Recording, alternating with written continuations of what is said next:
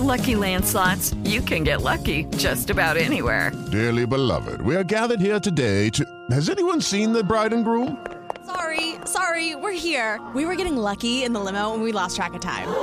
No, Lucky Land Casino, with cash prizes that add up quicker than a guest registry. In that case, I pronounce you lucky. Play for free at LuckyLandSlots.com. Daily bonuses are waiting. No purchase necessary. Void were prohibited by law. 18 plus. Terms and conditions apply. See website for details. Así sucede con Carlos Martín Huerta Macías. En este podcast recibirás la información más relevante. Un servicio de Asir Noticias. Y ahora me da mucho gusto, y lo digo sinceramente, platicar aquí con el señor secretario de Educación, Melitón Lozano. He tenido la oportunidad de platicar con él fuera de micrófonos. Hemos tenido entrevistas telefónicas en la pandemia, pero hoy aquí en el estudio lo recibo de veras con mucho gusto, señor secretario. ¿Cómo está? Muy buenos Muchas días. gracias. El gusto es mío y contento de platicar contigo aquí con el equipo, con tu auditorio. Pues se inició ayer el ciclo escolar de regreso todos después de dos años de pandemia, de que nos fuimos a la casa, luego regresábamos y nos regresaban a la casa y luego teníamos clases unas en la escuela y luego otras en la computadora, pero ya todo eso se acabó. Hoy sí vamos a un ciclo escolar presencial. ¿Cómo arrancó, secretario? ¿Qué reporte tiene de este primer día?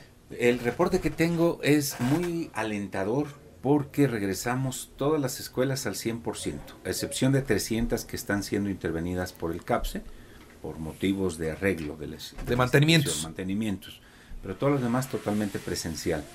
Y esto es muy alentador porque uno recuerda cuando era pequeñito y qué hacíamos. Pues ya llega el primer día de clases y estamos entusiasmados y estamos contentos y creo que esa ilusión, esa expectativa ha estado presente en este ciclo escolar y sobre todo, como bien lo señalas, después de un periodo crítico. Eh, por eso yo he estado insistiendo que no podemos dar este paso como si nada hubiera pasado. Estoy invitando a una reflexión con base en tres preguntas.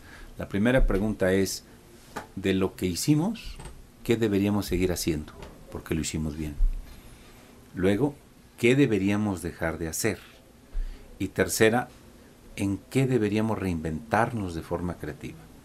Eso nos lleva a recuperar los aprendizajes de estos tres años. Por ejemplo, eh, el primer año que fue totalmente a distancia, hubo un avance en el manejo digital, tanto de los aprendientes como de los padres de familia como de los maestros. Otro ejemplo, los padres de familia se involucraron más en los procesos educativos. Generalmente los papás se involucran en las faenas, en las acciones de limpieza, pero ahora acompañaron más los procesos educativos. A eso yo le denomino que la escuela entró a la casa y la casa entró a la escuela.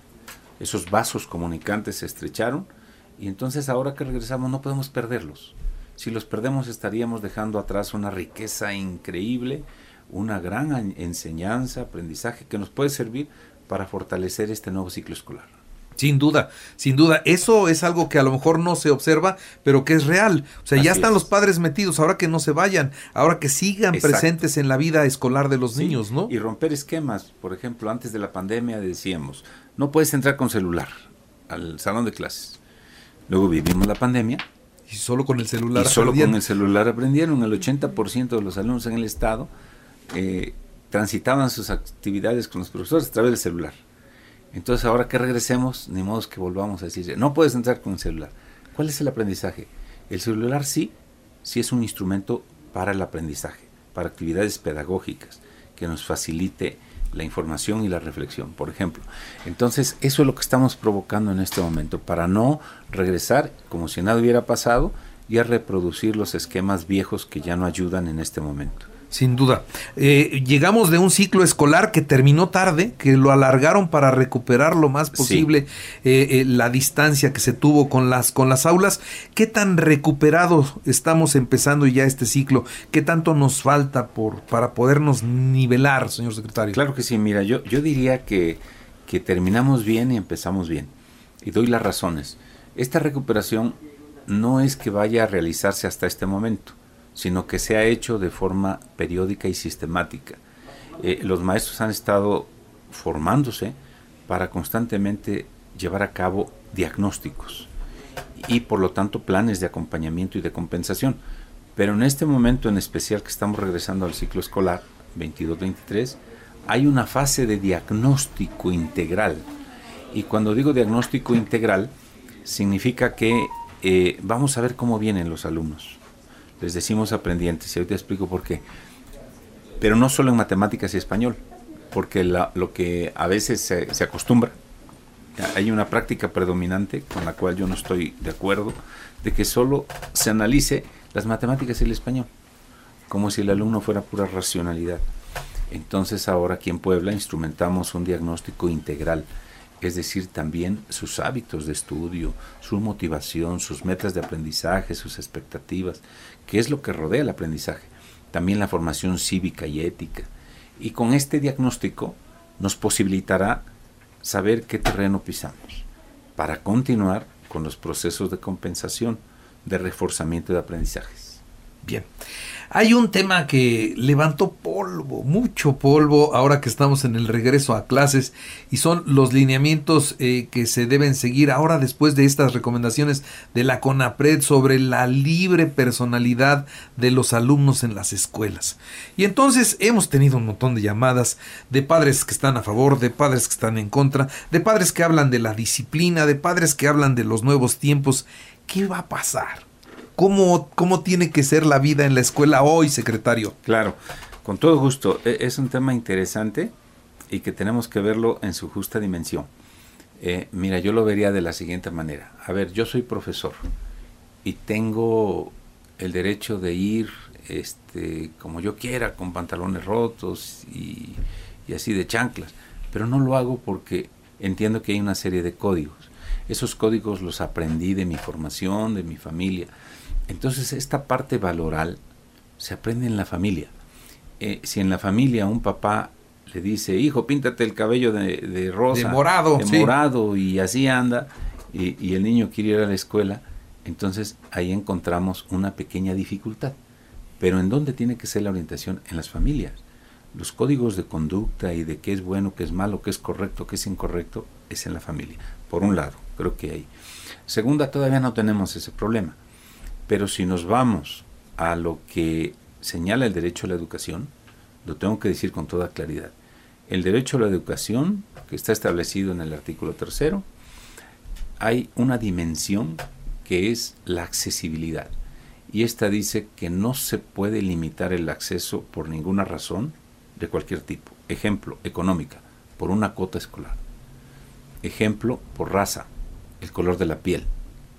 Eh, la religión, no le puedo decir, tú eres de tal religión y no entras a la escuela. no le puedo decir, no traes uniforme y no puedes entrar. Pero eso no quiere decir que relajemos tanto la disciplina que los alumnos vayan como quieren, porque el uniforme es un elemento de identidad, es un elemento que le da una mayor eh, sensación de pertenencia a una institución y así como hay equipos de fútbol que traen su uniforme y les da identidad, así es un uniforme en la escuela. Entonces, eh, esa, esa es la razón fundamental por la que por ningún motivo se puede limitar el acceso a la educación. Pero disciplina tendrá que seguir existiendo. Sí, claro, la disciplina tiene que seguir existiendo y yo diría, iría un paso más, dependiendo de la edad, pero tendríamos que avanzar a la autodisciplina. La disciplina, la disciplina generalmente es externa, viene de afuera, las normas te las impongo. Y la autodisciplina yo me las impongo solo. Voy tomando conciencia de, de, forma reflexiva y entonces yo entiendo qué es bueno, qué es malo. Obviamente los adultos tenemos que ir orientando a los niños. Entonces creo que esto es una labor que tenemos que hacer, pero este, por otro lado tenemos que garantizar el derecho a la educación. Bien, y es que sí, bueno, hay muchos hogares en donde sí están pendientes de los niños, sí están pendientes de educar, se educa mucho con el ejemplo, pero hay algunos otros en donde sí, está bien, para mí está bien que te vistas así, que te vistas, y, y, y si e, ese respaldo de la familia lo tienen al momento de llegar a la escuela. Exacto, sí, sí, eh, eh, me distraje un poco. No, si, si, si, si, en la casa es bien visto que tenga el cabello morado y como estoy de acuerdo yo que tenga el cabello morado, así que se vaya a la escuela y por decir el cabello, pero pueden ser algunas otras cosas, ¿no? Ah, sí, claro, sí. Sí, creo que tiene que haber un diálogo, como ya lo señalaba, muy estrecho entre la familia y la escuela. Y llegar a acuerdos también, pero acuerdos que, que, que no limiten, ¿verdad? Porque podrá haber casos eh, el ejemplo más claro es el uniforme. Hay un uniforme oficial como que el, que se está entregando de manera gratuita a todas las escuelas de educación básica. Pero una institución decide llevar otro uniforme. ¿Cómo hace eso? Pues acordándolo con los papás, si están de acuerdo. Y hay escuelas que tienen una historia. El Sench, por ejemplo. El sí, o ayer estuve en Champusco y tiene 94 años de historia este internado. Entonces van teniendo prácticas identitarias muy propias, pero tienen que llegar a acuerdos. Sin embargo, si hubiera un caso remoto donde un alumno llega sin uniforme, no lo puedes. Si un alumno llegara con el cabello largo, te puedo convencer. Mira, tu cabello largo, lo que pasa es que tú juegas mucho, corres, saltas, sudas, el polvo, y por lo tanto es deshigiénico. deshigiénico. Lo ideal es que tengas el cabello corto. Se convence al alumno, pero no se le impone cabello corto así porque debe ser. Entonces la, educación es de convencimiento. Y, y, si eso hacemos, pues vamos a lograr que las cosas caminen de la manera más armónica. Bueno, una, una última pregunta, ya no le quiero quitar mucho más tiempo. La reforma educativa acá en Puebla, ¿cuántas escuelas tienen prueba? Y en esencia, ¿qué es lo que se está modificando? Sí, claro. Son 30 escuelas las que van a estar en prueba piloto para que podamos ver cómo funciona este esquema, pero yo diría que es muy positivo, que tampoco es totalmente nuevo, porque en ocasiones nuestra mentalidad es eh, borrón y cuenta nueva. No, hay cosas que se refuerzan, hay cosas que se quitan. Por ejemplo, la duda más grande que yo he recibido es que desaparecían los años escolares. Sí ya no, en la primaria ya no va a haber grados escolares, ya no va a haber primero, segundo, tercero, todo revuelto. No, siguen existiendo los años. Lo único que se hace es que se establecen fases. Primero y segundo de primaria es una fase, tercero y cuarto es otra fase, y quinto y sexto es otra fase. ¿Qué significa una fase? Mayor profundidad y mayor duración de ciertos aprendizajes para lograrlos.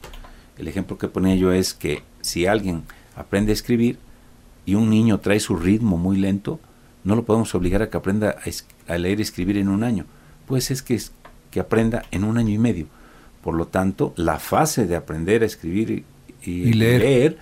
es de dos años, un ejemplo. Pero cada uno va en primero y el otro va en segundo. Es un ejemplo muy sencillo. Y así, entonces están ordenados de acuerdo a campos formativos que tienen que ver con este, por ejemplo, las ciencias sociales, las ciencias naturales, las humanidades, la ética. ¿No hay reprobados? Eh, no, sí, claro, no, sí, sí, sí hay, pero creo que lo que se pone mucho énfasis es en la formación, perdón, en la evaluación formativa. ¿Qué quiere decir esto? Que los profesores tenemos que funcionar más como un entrenador y no como un juez. ¿Qué hace un entrenador de básquetbol? A ver, este, mi hijo, mira, eh, se vota así, se hace el triple así, y si alguien lo hace mal, ¿qué, ¿qué, le hacemos? Le ayudamos. Mira, aquí diste un paso de más y lo hace mejor. Y un juez que hace, esto está mal, esto está este, horrible, y punto, y tienes siete, tienes ocho y ya. Y la calificación no siempre refleja el aprendizaje. Entonces creo que hay que poner más atención a que una evaluación diga, esto tienes que mejorar, esto está bien, pero le falta esto. Esa es la evaluación formativa y lo otro es una calificación. Eh, en ocasiones somos muy enfáticos y queremos eh, ponerle demasiada atención a la calificación que no refleja lo que el alumno verdaderamente aprende. Y que en esencia se logren personas de bien. Personas de bien, sí. Este es uno de los, de los perfiles de egreso del nuevo modelo educativo, que repito, tampoco es tan nuevo, pero dice el alumno o el aprendiente se reconoce como buen ciudadano entonces creo que es, esos valores son fundamentales. ¿no? De pronto escuchamos a la gente, a los abuelitos, la gente adulta y dice, es que el valor de saludar era muy importante y se está perdiendo. tan sencillo como eso. Sí. ¿no? En la calle ya a veces ni siquiera nos saludamos. Buenos días, buenos días, ya no. Entonces, si eso lo traducimos a qué sería un buen ciudadano, pues un buen ciudadano es el que es consciente de sus derechos y los exige, Y sus obligaciones. pero también es consciente de sus obligaciones o deberes y las respeta. Ese, ese factor, por ejemplo, es clave en la nueva transformación curricular. Muy bien, pues señor secretario, yo le agradezco, nos podríamos pasar platicando acá mucho tiempo porque además con usted se platica muy bien. Le agradezco que, que haya estado con nosotros esta mañana y deseo que el ciclo escolar camine, que esta, estas escuelas piloto funcionen perfectamente bien y todo por el bien de los chavos, por el bien de las nuevas generaciones y, y, pues que nos sigamos acomodando en estas dinámicas que usted dice, aprovechar lo bueno del- de la pandemia y, y- y quitar lo malo que traemos arrastrando desde hace tiempo y que sea para formar buenos, buenos ciudadanos. Pues Se lo te agradezco, agradezco mucho. mucho el espacio y como siempre cuenta con mi disposición para platicar de los temas educativos y de los temas sociales que Ya luego, ya, ya luego viene y platicamos de pura grilla, ¿no? Ya vamos, porque eh, aquí el secretario de, de Educación, pues ya también levantó la mano en este proceso de sucesión de gobernador para el 2024. Sí quiere ser gobernador. Eh, fíjate que sí, porque hay un proyecto que defender, hay un proyecto que continuar basado en valores fundamentales, la honestidad, la legalidad, eh, el respeto a los derechos de una sociedad que tiene que crecer de- con base en ello. Entonces, eh, estamos en la mejor disposición bajo esa tónica, no de ambición personal, sino de responsabilidad social. Me gusta, me gusta la respuesta, señor secretario. Gracias, muy bien, que esté, que esté muy bien. Gracias, Gracias, por estar. Así sucede con Carlos Martín Huerta Macías. La información más relevante ahora en podcast. Sigue disfrutando de iHeartRadio.